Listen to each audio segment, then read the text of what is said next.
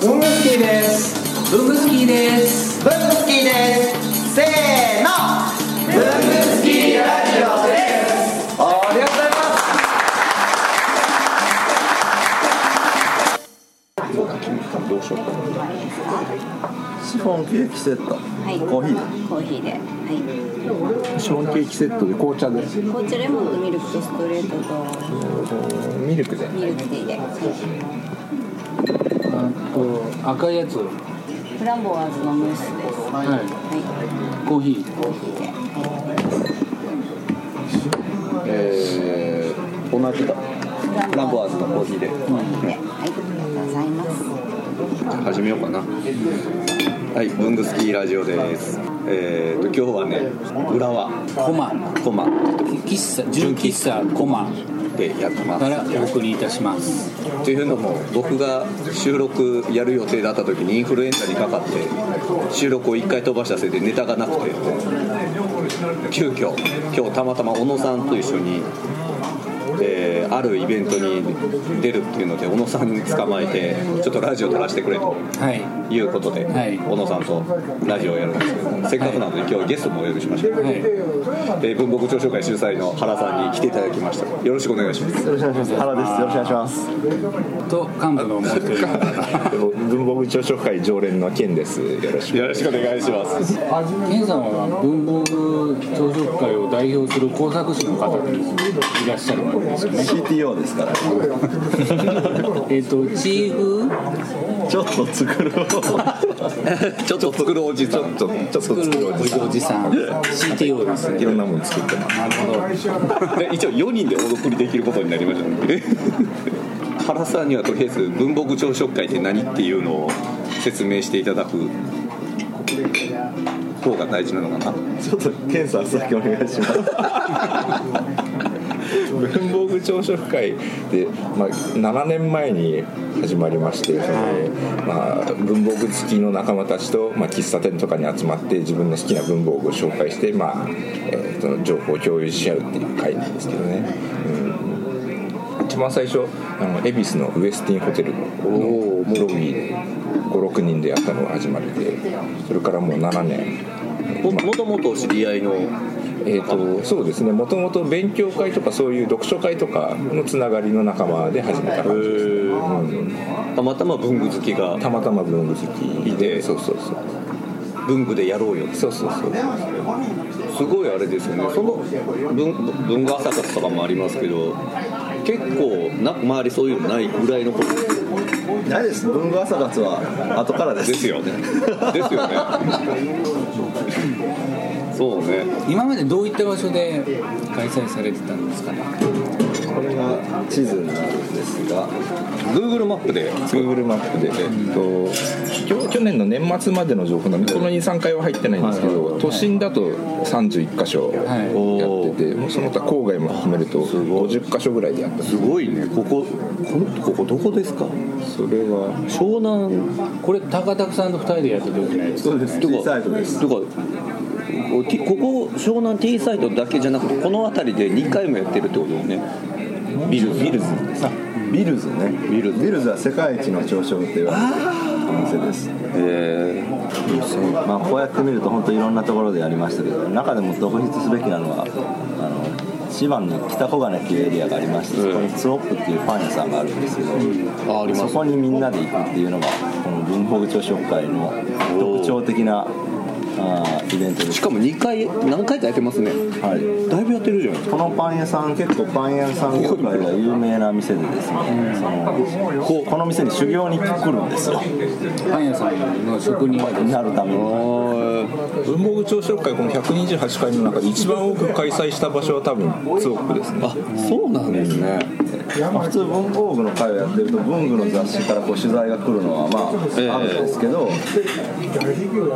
月刊ブランスリーというパンの専門誌から取材が来るとかあああとはアンアンですね、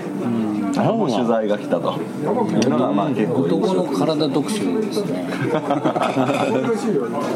へえそうあだから文房具朝食会は大体月に1回まあやろうかなと月に1回朝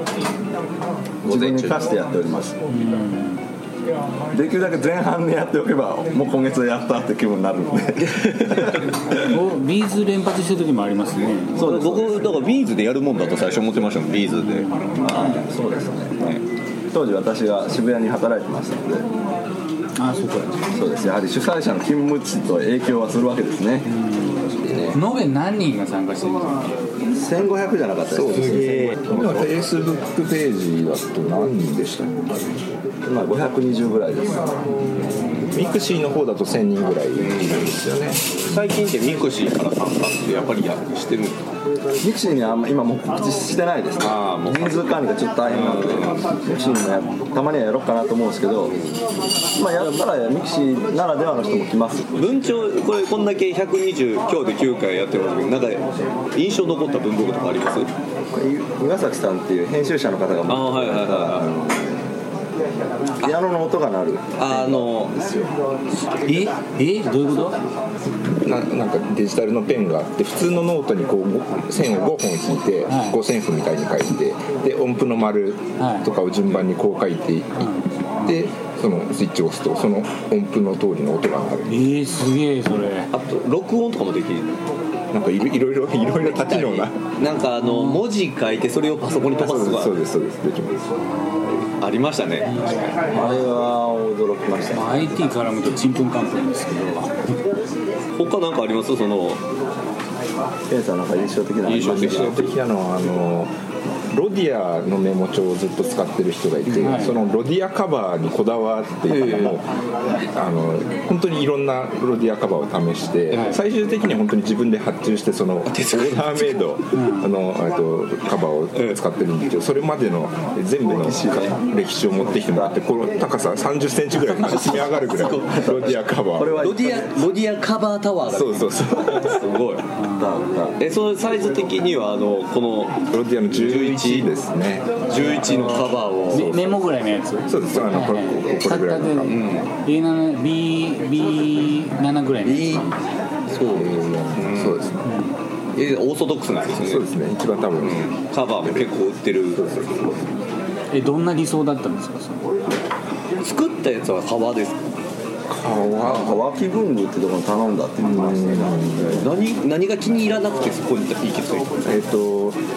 その書いたメモを入れるそのちょっとしはいはたいところとかあと横にペンを刺すんですはよ。いそはいのペンさ刺しのホルダーの位置とか微妙な位置。位置位置位置とかあるかないかじゃなくて位置あと使ってるペンがぴったり入るようにそうですそうです。使ってるペンがえっ、とラミーの、いはいはのラミーのなんて言ったかなピコだったかなその